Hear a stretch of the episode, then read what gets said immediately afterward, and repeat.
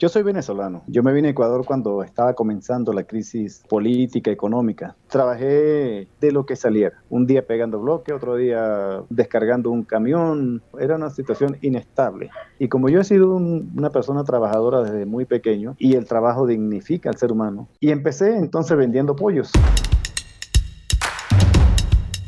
Jesús Guerrero es un hombre de barro. Su fortaleza y dedicación lo han hecho salir adelante a pesar de vivir en un país que no es el suyo. El hombre fue formado para la creatividad, para construir y elevar la vida de los que están a su alrededor.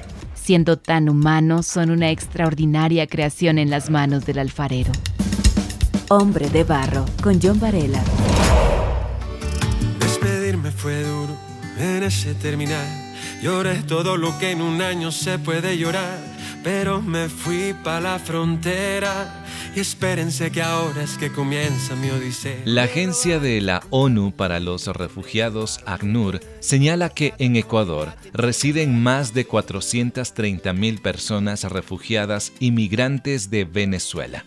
Un gran número de hombres y mujeres que pueden contribuir en el desarrollo de los países de acogida, aprovechando su experiencia y también su conocimiento. Este es el caso de mi invitado a esta hora. Hombre de barro. Hace unas semanas estuve en una pequeña feria de emprendedores y me detuve en una de ellas, en una de esas mesas, porque vi algo que a mi hija le encanta y son los churros. Y hoy quiero dar la bienvenida a Jesús Guerrero. Iremos desmenuzando poco o de pronto como cuando se prepara un buen churro, ir añadiendo los ingredientes en esta conversación. Jesús Guerrero, bienvenido, qué gusto saludarte, ¿cómo estás? Muchas gracias, John, contento, feliz en esta mañana tan hermosa, un día más que Dios nos ha dado y poder disfrutarlo. Qué bien. Muchas gracias por esta oportunidad. No, el gusto es mío, me encanta conversar, conocer gente nueva. Debo decir, Jesús, que esta es la primera vez que vamos a conversar, ¿no? Aquel día sábado recuerdo que tú estabas tan ocupado que apenas intercambiamos un par de palabras, me diste tu, tu tarjeta de presentación muy bien eh, elaborado y todo lo que eh, conlleva el emprendimiento. Pero antes de ir a ese punto, ¿de dónde eres tú? Yo soy venezolano. ¿De qué ciudad? De la, del estado Mérida y vengo de una familia campesina muy humilde. ¿Ya? Fuimos, fuimos 14 hermanos de papá y mamá. Dios mío, se nota que eran muy humildes. sí, y, bueno, crecimos, nacimos en el campo muchos de nosotros. ¿Ya? Y nos creamos, y nos creamos ahí en el campo, en medio de criando gallinas, eh, vacas, ¿Ya? chanchos, la parte y sembrando sembrando plátanos verdes. Interesante. Ahora, ¿Cuál era tu vida laboral dentro de, Mérida ya cuando vas creciendo? Yo tuve, yo tuve desde, desde muy niño, cuando yo comencé a tener noción de, de la que era la realidad de la vida, nosotros éramos muy pobres y tuvimos muy pocas oportunidades de estudiar. Sin embargo, mi mamá hizo un gran esfuerzo extremo, supremo, para llevarnos a una escuelita. Nos pagaba un transporte. Nosotros nos teníamos que levantar a las 4 de la mañana para estar a las 7 de la mañana en el colegio. Qué bárbaro. Y yo una vez me hice una, una, promesa, yo dije, yo, yo no voy a ser pobre toda la vida, yo tengo que ser alguien, o sea, alguien significaba ser un profesional o ser una persona eh, representativa, etcétera. Y mira que con mucho esfuerzo lo, lo logré. Yo fui limpiador de zapatos en, en mi época de niño, de 10, 11, 12 años. Limpiaba zapatos en la calle, vendía periódicos. Y con eso me, me ayudaba a pagar mis estudios en aquella época. Hoy en día, bueno, ya tengo 57 años de edad, pero yo soy profesional, yo soy licenciado en educación integral. Ya. Eh, es, aparte de eso, tengo un posgrado en gerencia pública y tengo un posgrado en educación para la recreación comunitaria. Qué bien, ya veo que ese deseo desde muy pequeño de, de haberte dicho, yo quiero llegar a ser alguien, que también aquí en, el, en Ecuador es común decirlo, ¿no? Yo quiero llegar a ser alguien, significa eh, tener una meta profesional, una meta económica estable y todo eso. Ahora, Jesús, tú me cuentas de, de este alcance profesional que tú tienes, pero sabemos la realidad que por varios años se ha estado viviendo allí en el vecino eh, país de Venezuela. ¿Hace cuánto tiempo tú llegas al Ecuador? Yo tengo casi seis años en Ecuador. Yo me vine a Ecuador cuando estaba comenzando la crisis eh, política, económica, más que todo la económica. Los cambios eh, externos provocan cambios dentro de la familia. y cuando, exactamente, y cuando tú decides moverte de tu espacio, eh, llegas a un nuevo territorio con un clima distinto, costumbres diferentes. Diferentes totalmente. Ahora cuando tú llegas al Ecuador, eh, Jesús, ¿qué alternativa laboral encontraste? Porque creo que este trajinar tampoco ha sido sencillo, ¿no? No, no ha sido. Bueno, yo en Venezuela era de clase media, socialmente hablando. Yo tenía mi vivienda propia, mi vehículo, ganaba bien, cobraba 15 y último y me alcanzaba para todas las actividades. Vivía, vivía moderadamente bien. Luego viene la crisis económica donde se devalúa el bolívar y ya no alcanza el dinero. Entonces vi como una alternativa salir, salir del país. Escogí Ecuador. Escogí Ecuador como un sitio de llegada. Yo pensé realmente se me olvidé la parte de estudiar bien la parte, la parte económica del país, cómo estaba, cómo era la situación, por ejemplo, de, del empleo. Me vine, me vine casi sin, sin, sin haber estudiado esas posibilidades. Okay. Es, un, es un cambio muy drástico, muy duro, porque luego de estar aquí en Ecuador me, me, me doy cuenta de que las personas de cierta edad ya no conseguimos empleo. Es muy difícil. ¿A qué edad llegaste, Jesús? A los 50 años. Ya. Yo tenía 50 años cuando llegué aquí. Y a pesar de que yo, bueno, yo, me traje mi, mi, El título no lo pude apostillar porque en Venezuela, se, en ese momento, como estaba saliendo mucha gente, el gobierno optó por no apostillar los títulos, por no darle validez en el extranjero. Pero yo tenía una responsabilidad y yo tenía que producir algo.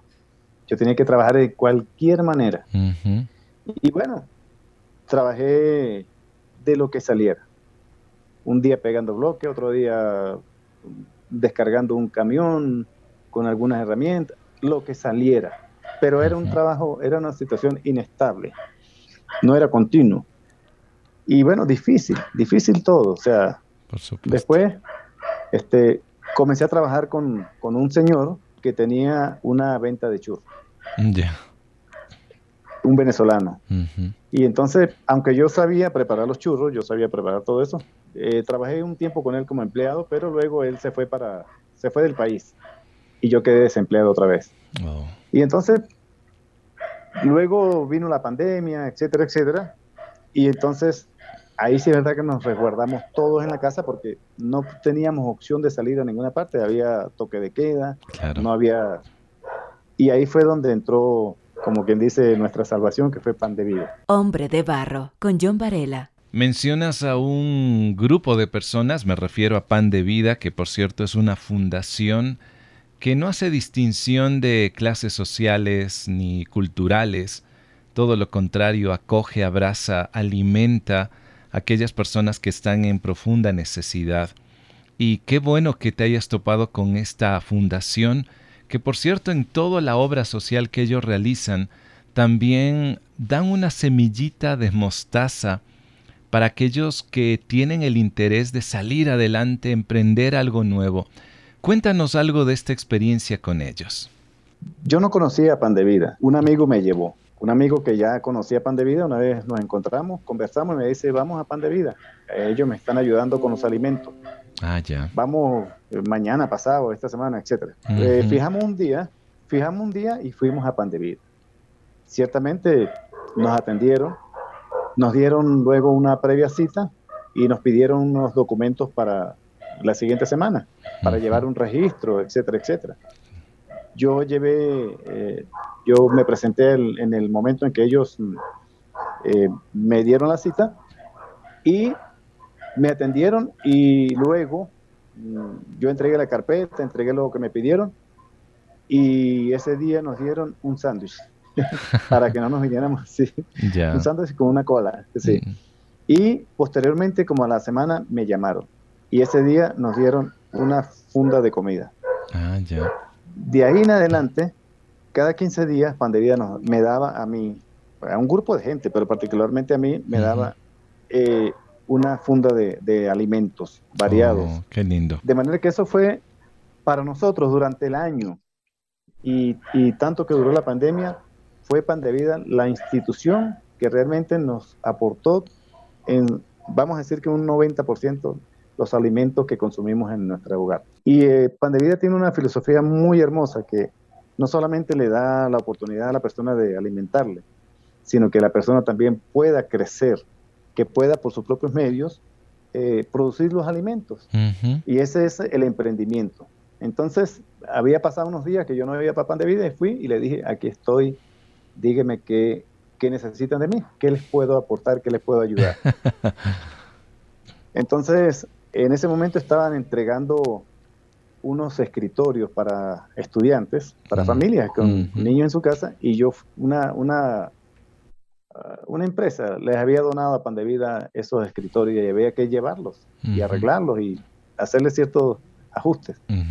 Yo fui una semana completa y les ayudé, tres, tres, cuatro días, les ayudé a, bajar, a descargar. No era yo solo, éramos un equipo. Claro con toda la gente de Pan de Vida. Y en ese momento eh, estaban planificando en Pan de Vida entregar eh, unos mm, emprendimientos para que la persona pudiera trabajar.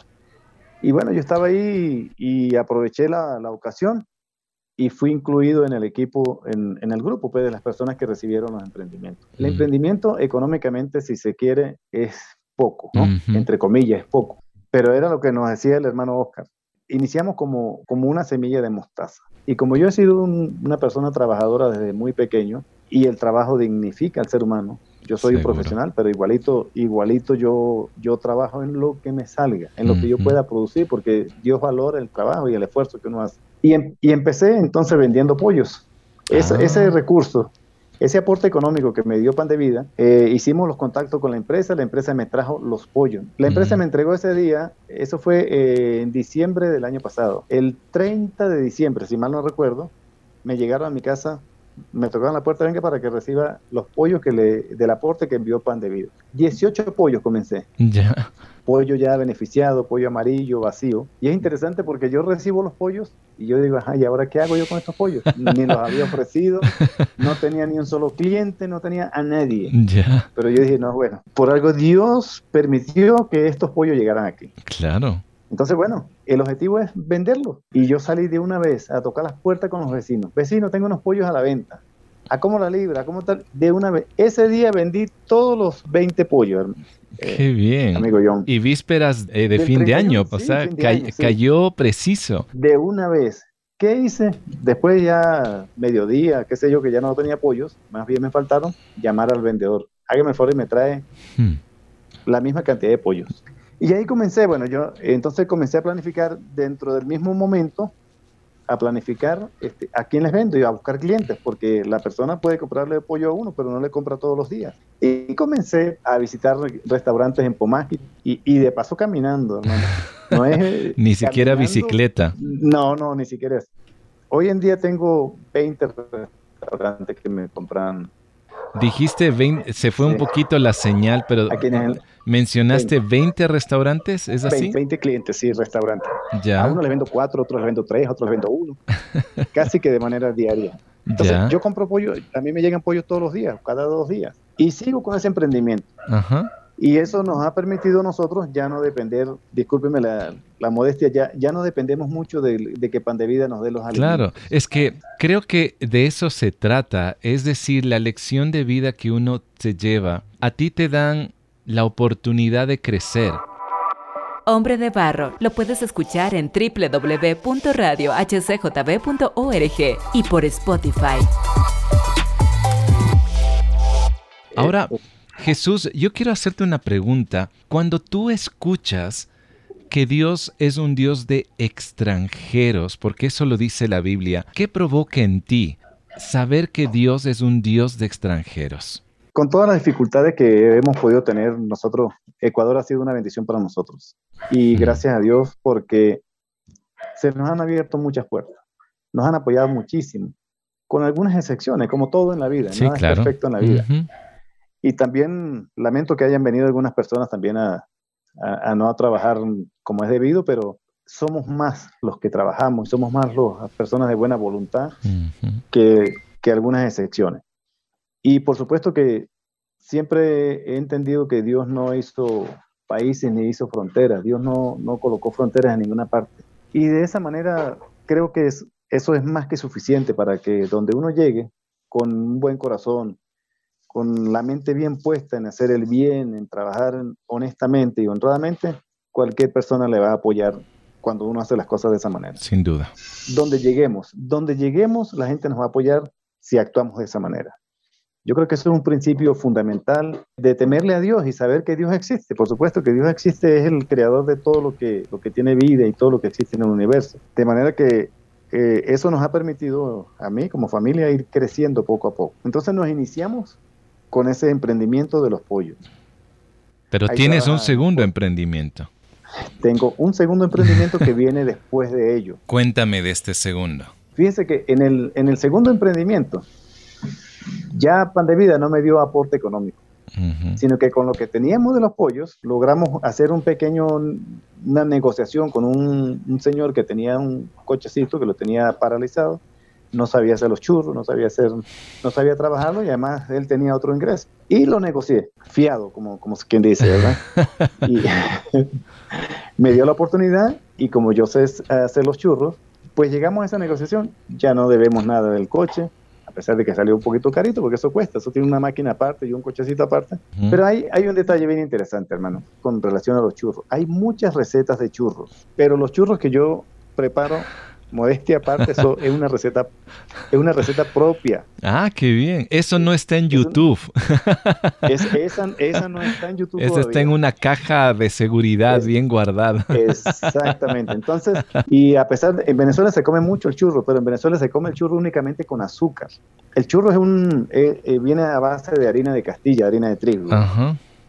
con una serie de ingredientes. ¿Cuál, ha sido uno de, las, de los mayores eh, éxitos? Que yo utilizo materia prima de primera calidad. Qué bien. Utilizo la mejor harina de trigo, pero aparte de eso le coloco los mejores ingredientes. Qué bien. Entonces, da un producto espectacular. Un producto que usted lo come, a pesar de que el churro es saladito, se complementa con las golosinas. Entonces, tiene un sabor muy exquisito. Un sabor que usted lo prueba y lo, lo, lo mastica, lo, come. Lo disfruta lo disfruto. Uy, Jesús, me, está, me estás abriendo el apetito a esta hora, Jesús. es crocante, es crujiente, no, no, no se le queda la grasa pegada, o sea, bien espectacular. Buenísimo. Eh, yo mm, le, le, varié, le hice una variedad de, de, aderezos, entonces hoy en día le coloco al churro, lo cubro con chocolate, arequipe o el manjar, que es el mismo, eh, y, e inventé un manjar de, maracuyá, un manjar de piña y un manjar de mora. y lo combino con el chocolate y el manjar común. Ah, caramba. Ha sido espectacular. Ha sido espectacular. Ha tenido una aceptación impresionante en los clientes, en la comunidad. Y lo importante, eh, John, lo más importante que con esos emprendimientos es que ya nos podemos comer una golosina fuera de la casa. Cualquier cosita, pero eso no lo podíamos hacer antes porque no teníamos cómo, no teníamos trabajo, no teníamos el recurso, estábamos en una situación extremadamente difícil. Mm. Entonces, con esos dos emprendimientos, John, nosotros estamos saliendo adelante. Y hace mes y medio pusimos internet en nuestra casa, porque nuestros muchachos no oh. tenían cómo, hmm. cómo satisfacer las, eh, la situación escolar. A veces teníamos que irnos a un parque a, coger señal, porque hmm. no teníamos cómo. Y no, no da pena decirlo, pero era una realidad. Es que es la realidad. Hoy, estamos creciendo y estamos dependiendo ya de nuestros propios ingresos. Hmm. Y eso es bien, bien importante. Por supuesto. Jesús, yo quisiera que tú puedas dar una palabra a aquel extranjero que está tal vez en una situación como la que tú viviste, en momentos complejos, y que deben tomar decisiones muy acertadas. ¿Qué les podrías tú decir? Mis palabras de aliento hacia los venezolanos que están aquí en, Ecuador, realmente de aliento, una palabra de fortaleza. Dios nos da oportunidades a todos en la vida, Dios nos da oportunidades de seguir adelante. A veces no nos encontramos con lo que uno quiere, pero Dios sí sabe lo que nosotros queremos y Dios sí sabe lo que nos puede aportar. Yo lo puedo dar de mí mismo, porque yo, yo he sentido la presencia de Dios. Yo soy educador.